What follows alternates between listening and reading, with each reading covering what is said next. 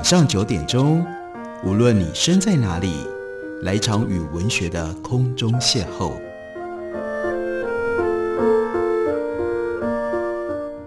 杨照谈书，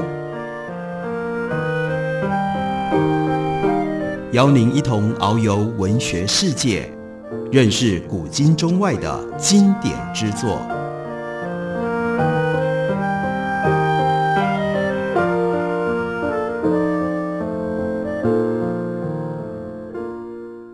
各位听众朋友，大家好，欢迎收听杨照谈书。本节目以台北广播电台 FM 九三点一，每个星期一到星期五晚上九点为大家播出。我是杨照，在今天的节目当中，继续来为大家制作播出石景谦纪念专辑。石景谦去世了之后，借由这个节目，希望让大家回顾一下，从石景谦的书里面，一方面我们更深入的了解中国近代现代的历史，另外一方面。让我们透过石景谦许多的巧思，能够去体察历史跟我们之间可能发生的各种不同多元的关系。今天要为大家介绍的这本书是石景谦他在一九九零年所写的，英文原名叫做《The Question of Who》，中文叫做《胡若望的疑问》。中文跟英文的书名中间有一个小小的差别，那就是。英文名字故意在发音上面所产生的一个暧昧性。The question of who，who 这个 who 既是 who，也是到底是谁？这个人到底是谁？因为这本书要写的是一般在探究中国历史的时候没有人认识的一个人。到了中文，把它翻译成为胡若望的疑问。至少这个人就了一个明确的名字，而不像在英文里面，因为他姓胡，所以 question of who 同时像是不知道他到底是谁。不过这是一个非常明确的一个疑问：胡若望是谁？你应该没听过，你应该不认识。所以在序言里面，石景谦一开始就吓我们一跳，告诉我们说胡若望。这个人最令人惊奇的一点，就在于我们竟然有机会知道这个人存在。中国历代的传记大量记载了学者、政治人物、思想家和诗人、道德高尚的人物，以及言行异于常人的隐士等等各式各样的人。如果有商人富有而乐善好施，或者是有军人英勇捍卫国土，或者是平定内乱，也有可能。会被记录在史书里，可是刚刚讲的所有这种不同的类型，胡若望通通都不属于。他出身寒微，他生活贫困，也没有地位显赫的亲戚让他可以攀附，他又只受过一点点粗浅的教育，因而他唯一能够做的工作，比较像样的工作是帮人家抄写文件。他跟人家冲突的时候很勇敢，但缺乏谋略，所以他既不是。有道德修养的人，也不是什么样的智者。他虽然信奉天主教，他在教会里并没有升上多高的职位。他虽然在一七二二年到过欧洲一次，不过这就已经开始让我们知道他有他特别的地方。作为一个十八世纪的中国人，他曾经到过欧洲，而且在欧洲待了超过三年。不过，摘下来这件事情也让人很惊讶。石景谦告诉我们，胡若望他在欧洲大部分的时间被关在疯人院里，然后针对这段经历，他只写过两封简短的信件，其中还有一封还在寄送的途中就遗失了。换句话说，我们根本不可能今天可以找得到这两封信。可是，在这种种条件的限制底下，非常奇怪的，关于胡若望这个人的详细记载。却保存在世界的三大档案当中，一份是罗马的梵蒂冈图书馆档案，伦敦的大英图书馆档案，还有巴黎的法国外交部档案馆的档案。太奇怪了，这样的一个人，为什么他的名字、他的资料是放在这三大档案？西方世界几乎可以说是最重要的档案馆里面的文件当中。这些资料之所以留存下来，是以前告诉我们，主要是出于一位耶稣会的神父，他的中文名字叫做傅盛哲，他的本名是 Jean-François Fouquet。他心里面抱持着非常深刻的愧疚，因为就是他在一七二二年把胡若望从原来所居住的广州带到了欧洲。胡若望在一七二六年从法国回到中国之后，巴黎和罗马。就有留言说，这个傅盛哲对待胡若望很苛刻，他是一个教士，他有他宗教上面的责任，因而被人家这样说，绝对不是一件好事啊。这个时候他又刚升上主教，所以傅盛哲为了维护自己的名声，就针对自己跟胡若望的关系，写了一份非常详尽的记录，交给他的朋友，还有教会的高阶人士传阅。他把他自己的这份记载称之为叫做 “recit fidèle”，那意思是真实的叙述。其中一份抄本是由圣西蒙公爵取得了，他是太阳王路易十四执政时期的非常著名的一个史官，也是傅圣者的朋友。所以后来这份记录连同圣西蒙的其他文件就被收入了法国国家档案馆。另外有一份抄本，在十八世纪后期流入公开市场，而在十九世纪有人把它买下来，买家买主收藏者就把它捐赠给大英图书馆。还有第三份抄本是归入了教宗的档案，连同傅盛哲因为他的主教身份，所以呢，他的其他未发表的著作、日记还有书信本，送交时间可能是在一七四一年，傅盛哲。去世之后，这三份同样的真实叙事抄本，页面边缘都有笔记跟作者评注，可见傅盛哲只要有空，他是持续的在润饰跟阐明他自己所写下来的记录。比起罗马和伦敦这两份抄本，法国的抄本附注比较少，所以这一份抄本应该是最早的，也许是由傅盛哲。他亲自递交给圣西蒙，因为圣西蒙的影响力可以有助于证明他在对待胡若望的时候，他没有苛待胡若望，他是清白的。大英图书馆的抄本有一两封其他抄本里面没有的信件，它的页边还有很多的注记，可是也有缺漏之处，并且在内文里面提到一些事后补上的文件，但没有看到。这些文件真的被附录在后面，可见呢这个版本出现的时间是介于两份抄本之间，所以它是第二份在时间上。那罗马的抄本是最后的，不只有几个简短的注解是在巴黎跟伦敦的抄本里找不到的，显示这是三份抄本当中时序最晚的一份，而且罗马的抄本还附有一叠非常珍贵的信件。从字母 A 排到字母 N，依序标示，这都是这份真实叙述记载当中所提到的信件。还有罗马的抄本附有1724到1725年当中，傅盛哲和另外一名耶稣会神父，那是 B.A. 的 Gavia 戈维里神父谈到胡若望两个人来往的所有的信件。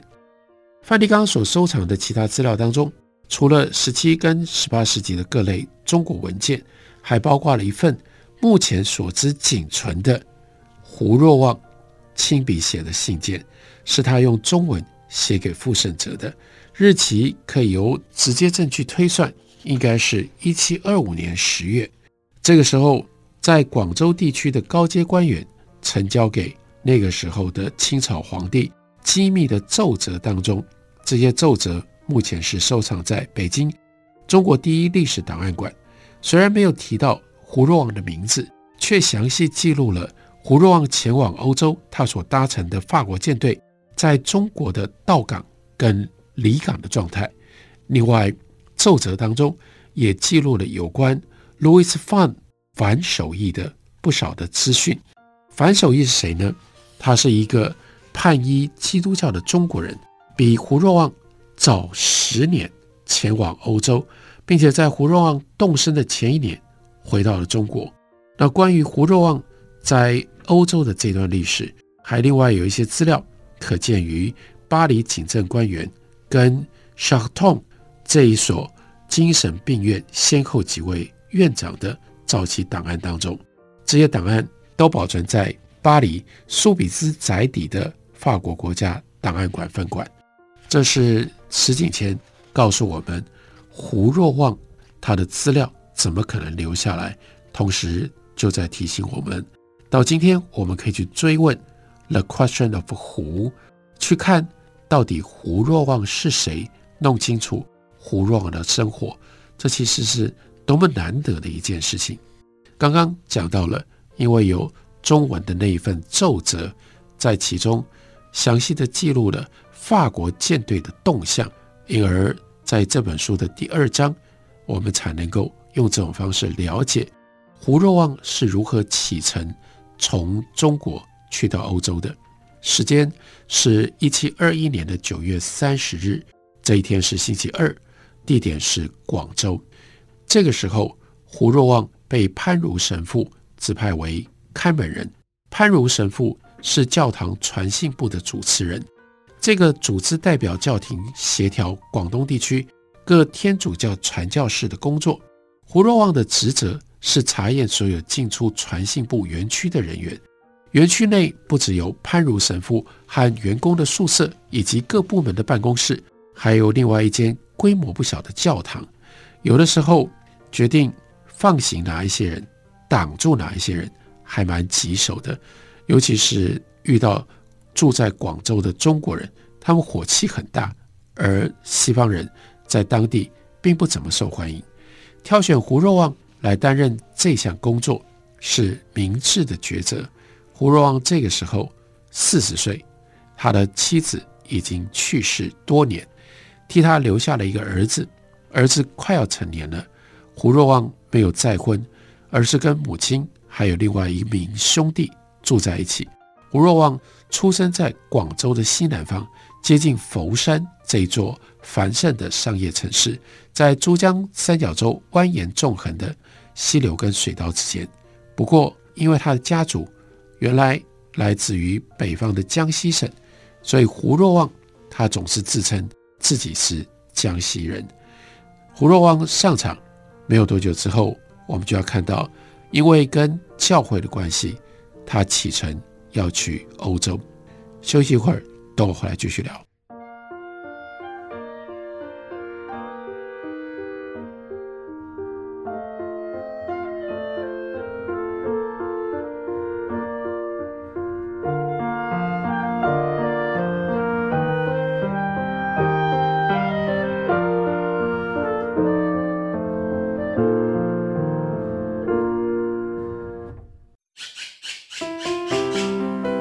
大家好，我是刘克襄。亲近自己的城市，找回城市的温暖。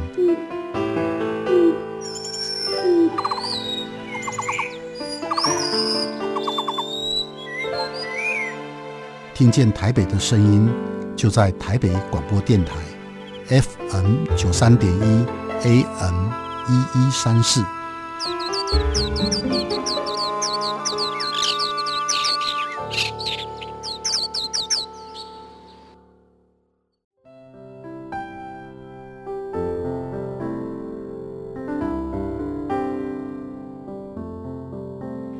听见台北的声音，拥有颗热情的心，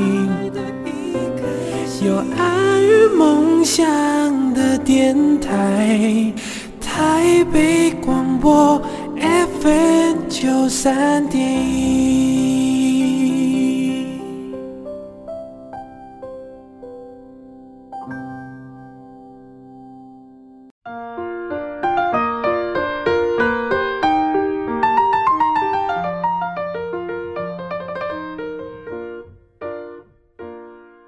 感谢您继续收听《杨照谈书》。本节目以台北广播电台 FM 九三点，每个星期一到星期五晚上九点为大家播出到九点半。今天为大家直播石景谦纪念专辑，介绍的是石景谦一九九零年写成、发表、出版的《The Question of Who》胡若望的疑问。在石景谦的书里面，借由胡若望的这个人，帮我们介绍了那个时候天主教在中国，主要是在广州的活动情况。他提到了樊守义去了欧洲，从事了惊人的十年欧洲之旅之后，在一七二零年回到了广州。樊守义他是出生成长在山西省北部，是北方人。可他叛依天主教之后，他曾经担任过耶稣会传教士爱若瑟的助理。后来康熙皇帝就指派爱若瑟到罗马从事特殊的外交任务。于是这个时候，艾若瑟带着樊守义一起去。他们两个人在葡萄牙登陆，在走陆路前往意大利。樊守义在这个过程当中，路途当中。见识了奇特的城市，还有内陆海洋、地中海，并且目睹奇迹，两度获得教宗接见。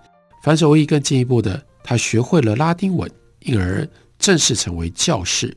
那他的船只终于在澳门码头靠港的时候，这个时候船上的艾若瑟神父已经在海上去世，不过他入殓的棺木留在船上。那当地中国的军事跟民政官员已经得知了这样的一个消息，就快速的上报传递给皇帝。回到中国的樊守义，在一名武装士兵的护送底下，搭船穿越内陆的水道前往广州。他这个时候住在天主教神父的宿舍里，受到了总督以及康熙的特使接见，并且他开始撰写。回忆录，最后他才奉命北上觐见皇帝。尽管樊守义他的游历已经被人家淡忘，不过教廷传信部的看门人，也就是胡若望，他仍然时时和外国人打交道。除了耶稣会的教士之外，另外有奥斯丁会、方济会以及道明会的教士和教宗特使的下属，另外更有来自于港口内。法国跟英国船只的商人和船员，以及法国工厂和国营贸易公司东印度公司的主管跟员工，在这一连串人的交接的过程当中，胡若望他的视野大开，他开始有了一项憧憬，他想要像樊守义一样亲自到罗马，并且去谒见教宗。而在胡若望的生平对他。产生最大影响的就是傅圣哲神父。这个神父一七二一年的时候，他在八月十号以来一直卧病在床，甚至几度病危。这场久病令人担心，原因在于他今年稍早从北京动身往南走，在冬季横渡长江之后，他也曾经大病过一场。这个傅盛哲神父，他的病体康复了之后。终于松了一口气，不过他意识到，他觉得他自己流失了将近两个月的珍贵写作的时间。神父近来必然对于生命的脆弱深有感触，在信件当中，他一再提到自己已经五十七岁了，可能在自己投注一生的工作即将开花结果之际，却告别人世。所以他说。我现在已经五十七岁了，就算只是一年的时间，乃至于只有六个月，对我来说都珍贵无比。他的确有充分的理由心怀不满，因为他的独特观点导致于教派里许多高阶人员对他颇不谅解，甚至比他年轻的人也不例外。所以傅盛哲觉得众人都刻意在阻挠他的工作。严格的来说，傅盛哲他要到一七二二年三月十二日，这是他的生日，才真正满五十七岁。不过他的确已经过完了五十六岁，进入他人生当中的第五十七年。而回顾过去，他其实有很长又很活跃的人生。傅圣哲他出生于富有的人家，生长在法国勃艮第的一个小镇，叫做。贝尔兹类，后来他到巴黎的路易大帝耶稣会学院就学，在一六八一年，十六岁就变成了耶稣会的见习教士。二十出头的那几年，他除了教数学以外，也负责辅导来自乡下的其他年轻的住宿学生。他在一六九三年被任命为教士，并且在一六九四年自愿前往远东地区去从事传教工作。他没有特别指明要去哪里，但是他对于来自于日本、暹罗，也就是泰国，还有中国的传教活动报告都很有兴趣。结果是在中国传教的耶稣会教士挑上了他。当时这群教士在路易十四的鼓励底下，致力于要强化法国传教活动在中国的能见度。所以傅盛哲他在一六九九年到达了厦门，在福建跟江西两省侍奉了很长一段时间，才在一七一一年奉诏前往北京，负责翻译中国重要的经典《易经》。一七二零年十一月。傅圣哲奉命要立刻从北京寻陆路南下去广州，尽管他多年来一再请求，这个时候他希望调回欧洲，因为他已经到中国二十年了，并且他希望能够全心继续他的学术工作，但没想到自己会必须在这么仓促的情况底下离开北京。傅圣哲在北京的上司。只给他八天的时间，打包所有的财物、书籍以及笔记。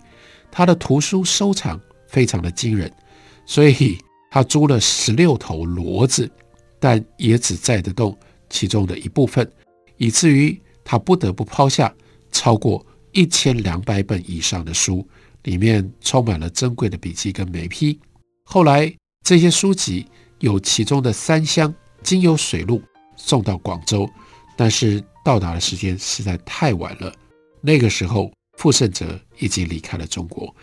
至于他留下的大批个人文件，基本上丢弃销毁。教会方面表示要叫傅盛哲立刻离开，离开的这么仓促，是因为这样他才能够赶得上法国东印度公司的冬季的船班，趁着顺风出发。傅盛哲拖着病体，而且冬天的旅行条件又非常恶劣。但他还是在二月二十号抵达了广州。当时那些法国船只还没有到，于是他浪费了很长的时间，将近一整年的时间苦等。原因是那些船只后来错过了季风，只能够在各地的所在地等待冬天过去。所以傅盛哲就把自己的中文书籍整理过之后，重新装箱，一共有十一箱。除此之外，他还利用法国东印度公司所提供的经费，为巴黎的国王图书馆在南京书市代为赊购了七箱的书籍。他最重视的是自己的十一箱书籍，因为他研究的核心资料都在里面。他所诠释的中国典籍，对他来说可以证明宗教的真实奥义，借此来导正中国传教团所陷入的错误。傅圣哲。那十一个箱子里一共装了将近四千本书，他还把它仔细区分成为十四个不同的类别。居于首要地位的就是五经，包括《易经》、礼、诗、书等等。接下来是孔子的《论语》，还有中国基础教育当中其中的一些比较短的著作。另外，有中国历代的历史，有探讨道教跟语言的著作，有经书的注本，还有哲学思辨、科学、政府、教育、礼仪等各方面的书籍。从他的宗教立场上看，用来探讨中国人偶像崇拜的佛教经典居于末座，连同若干的小说作品，比如说讲述唐三藏到印度取经的《西游记》，还有一些天主教传教士他们用中文撰写的作品。光是傅圣哲他自己亲手抄录的分类笔记就长达四十八页。傅圣哲在中国待了二十二年，他把他大部分的时间都投注于证明他获得的三项基本洞见：第一，中国古代宗教典籍，例如说《易经》，是跟西方的宗教来自于同样的神圣的源头，是真神。赐给中国人的。第二，在中国的神圣典籍当中，“道”这个字代表的就是基督教基督徒所崇拜的真神。第三，在很多中国典籍当中，用来指涉终极真理的哲学词语叫做太极，也具备有同样的神圣意义。就是这样的一个在中国待了超过二十年的一个法国的传教士，他认识了胡若望，把胡若望带到欧洲去，也是透过他的笔，他所留下来这些资料，才让石景谦可以为我们问 Who is who？然后并且解答胡若望的疑问，让我们对于十八世纪的时候中国跟西方的交流有更进一步非常不同角度的认识跟理解。感谢您的收听，明天同一时间我们再会。